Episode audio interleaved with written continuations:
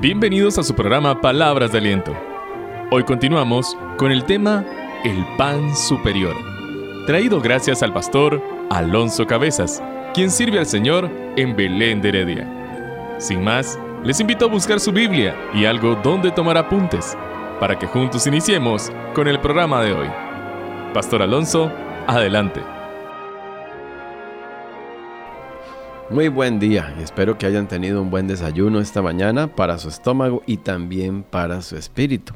De eso hemos estado hablando en esta serie del pan superior, cuando Jesús se hace llamar a sí mismo el pan para enseñarnos una gran verdad sobre nuestra nutrición espiritual y nuestra dependencia de él, porque qué importante es el pan, ¿no? Para las personas y el pan en el amplio sentido, el alimento.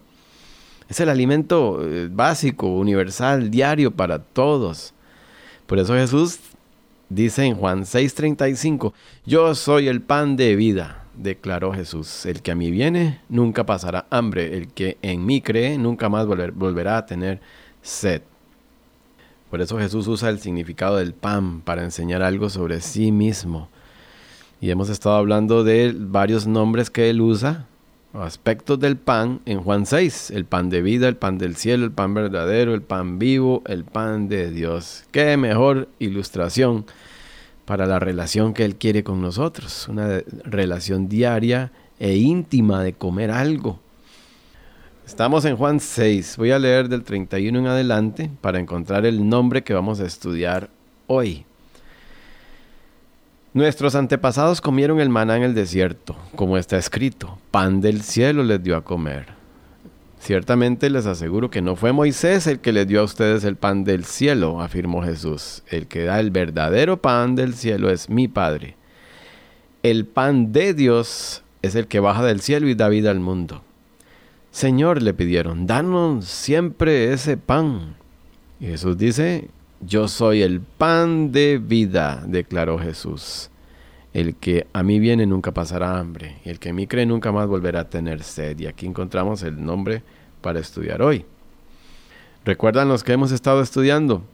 Primero estudiamos sobre el pan del cielo, el primer nombre que aparece ahí, que nos enseñaba sobre su origen y superioridad del cielo y lo importante de tener claro el origen divino, el ADN 100% hombre y 100% divino de Jesús, lo cual lo hace digno para poder pagar por nuestro pecado y abrirnos el camino al Padre, al cielo con Él, darnos la vida eterna.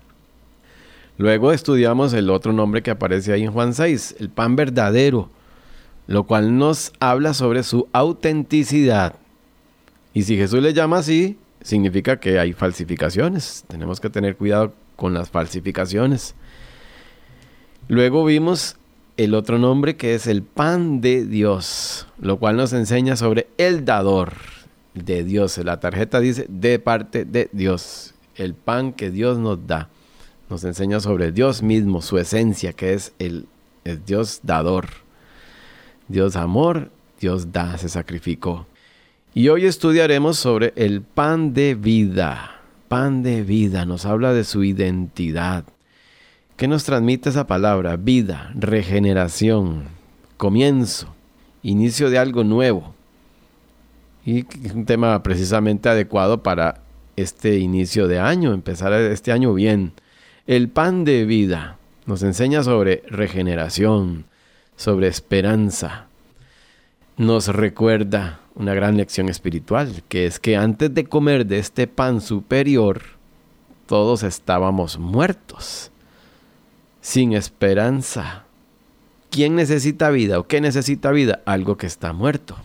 Tal como lo describe Pablo en, el, en Romanos 5.12 o Efesios 2, 1 al 6, lo que yo llamo las malas noticias. Vamos a Romanos 5.12. Por esta razón, así como el pecado entró en el mundo por medio de un solo hombre, y la muerte por medio del pecado, así también la muerte pasó a todos los hombres, por cuanto todos pecaron. ¿Cómo estábamos indios? ¿Cómo venimos al mundo? Muertos. Efesios 2, 1 al 6 lo deja más claro. En cuanto a ustedes, estaban muertos en sus delitos y pecados, en los cuales anduvieron en otro tiempo conforme a la corriente de este mundo y al príncipe de la potestad del aire, el espíritu que ahora actúa en los hijos de desobediencia, En otro tiempo todos nosotros vivimos entre ellos en las pasiones de nuestra carne, haciendo la voluntad de la carne y de la mente. Y por naturaleza éramos hijos de ira, como los demás. Y las buenas noticias, pero Dios, quien es rico en misericordia, a causa de su gran amor con que nos amó, aún estando nosotros muertos en delitos, vean el énfasis de Pablo, insiste, estábamos muertos sin Dios ¿Qué hizo Dios? Nos dio vida juntamente con Cristo. Aquí las buenas nuevas. Y sigue diciendo, por gracias son salvos. Y juntamente con Cristo Jesús nos resucitó y nos hizo sentar en los lugares celestiales. ¿Cómo nos dio vida? Muriendo, derramando su sangre. Hay un contraste muy pedagógico aquí. Morir para dar vida. Qué paradojas, ¿no? qué relación tan íntima hay entre morir para dar, vida, entre vida y sangre. Ya desde siglos antes Dios estableció esta relación entre vida y sangre. Esta relación tan íntima entre vida y sangre ya Dios la venía enseñando desde que instituyó la ley a su pueblo. En Levíticos 17:11 podemos leer al respecto.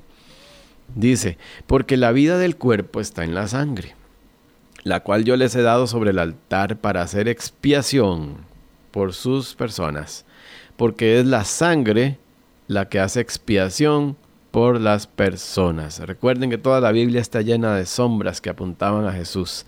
Dios enseñó a través de estos símbolos o sombras un principio que se da en el plano espiritual. Aquí en esta sombra que se describe en Levítico, dice que Aquí en esta lectura vemos ilustrada una sombra de lo que Jesucristo haría. La vida está en la sangre. O sea, nuestra vida, nuestra esperanza, nuestra reconciliación con Dios, nuestra paz, nuestra vida eterna está en la sangre del Cordero de Dios perfecto, el único que quita el pecado del mundo, como dice Juan el Bautista en Juan 1.29. Con su transacción hecha en la cruz con su sangre, hizo posible el pago de nuestra deuda con Dios y así pudo comprarnos o redimirnos, restaurando la relación con Dios. El camino al Padre fue abierto. Eso es lo que simbolizaban las representaciones con animalitos y sus sacrificios. El pago con sangre por medio de un sustituto, un justo por el pecador todo sombra de lo que Jesucristo iba a hacer. En Hebreos 9, 13 al 14 leemos, porque si la sangre de los machos cabridos y de toros y la ceniza de la vaquilla rociada sobre los impuros santifican para la purificación del cuerpo, cuánto más la sangre de Cristo, quien mediante el Espíritu Eterno se ofreció a sí mismo sin mancha a Dios, limpiará nuestra conciencia de las obras muertas para servir al Dios vivo. La sangre de Cristo fue nuestra expiación. Él fue el sustituto perfecto. ¿Por qué? Porque contiene la vida. La sangre es sagrada para Dios y la sangre de Cristo era perfecta. La sangre derramada o la muerte de un sustituto hacía la expiación o cubría, hacía la expiación por o cubría al pecador, al que así se le permitía vivir de esta manera. Por eso es que en Juan 6, Jesús, luego de hablarles del pan, entonces introduce el tema de la sangre. Ya aquí va saliendo de, o transicionando de una ilustración agradable como el pan a la verdad, ya sin de más descubierta, de las sombras a la esencia, pero también se vuelve más difícil de digerir, algo más ofensivo como sangre. Así que vamos a ir de nuevo a Juan 6. En el 51 dice, el pan que yo daré por la vida del mundo es mi carne.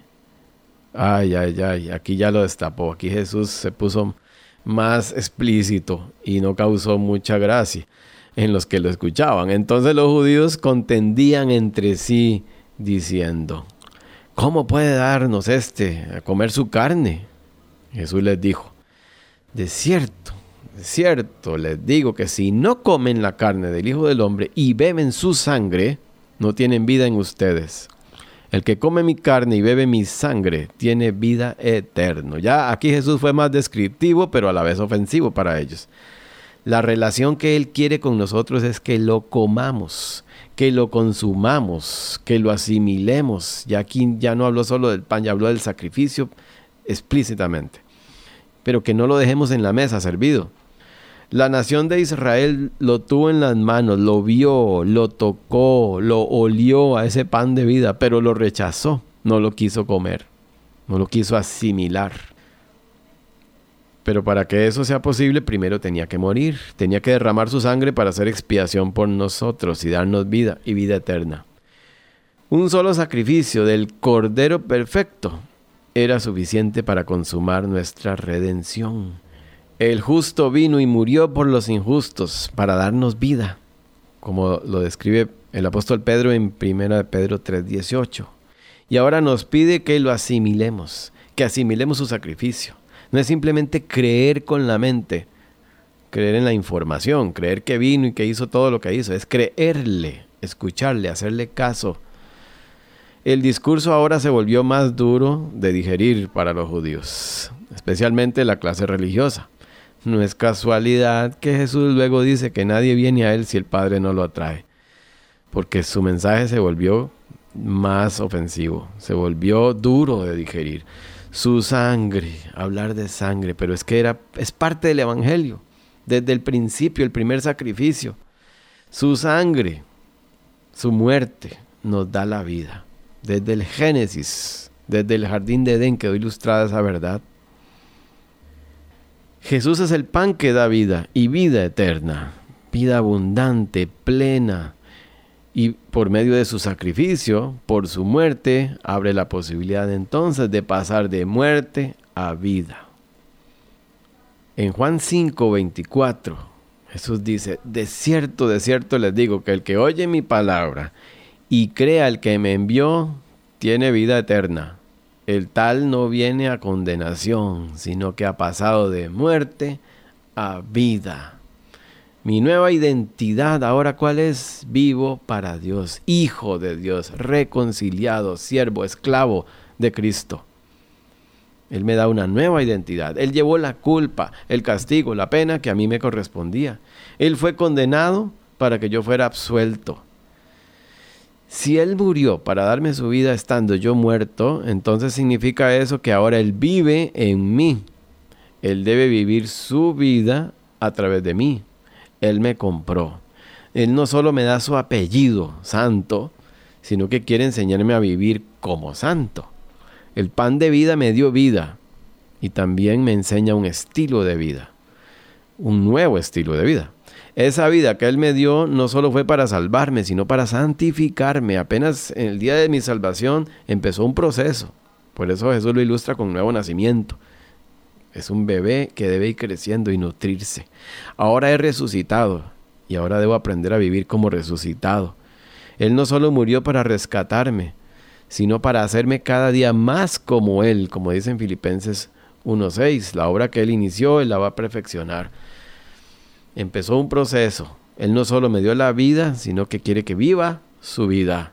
Y el apóstol Pablo lo tenía bien claro y escribe en Gálatas 2.20. Con Cristo he sido juntamente crucificado.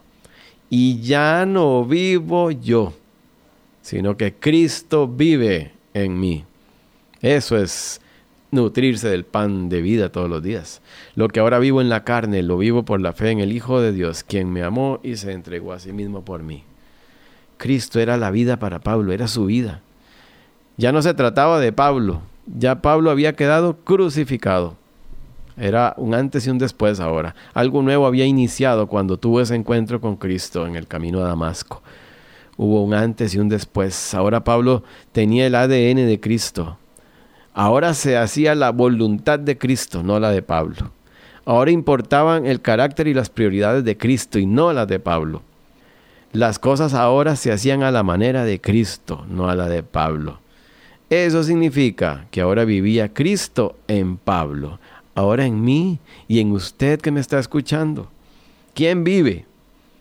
¿Quién controla? ¿Quién dirige? ¿Quién decide? ¿Quién manda? ¿Quién está en el trono? Jesús dijo en Juan 10:10, yo he venido para que tengan vida y para que la tengan en abundancia. ¿Qué ha hecho con ese pan que da vida? El pan es para comerlo, no es para adornar. El pan es para comerlo. Lo ha rechazado, lo ha dejado en la mesa, despreciado. ¿Sigue muerto usted? ¿No tiene todavía la vida de Cristo? Dediquemos este año a quien entregó su vida, toda su sangre, para darme vida eterna. Celebremos cada día a quien bajó del cielo para morir, para que yo pudiera vivir y estar con él, en, el cielo por la eternidad. Ya nos ofreció la vida eterna. Y si ya ha comido de ese pan, ahora no dejemos de comerlo para nuestro sustento, crecimiento, santidad, fortaleza diaria que necesitamos todos los días.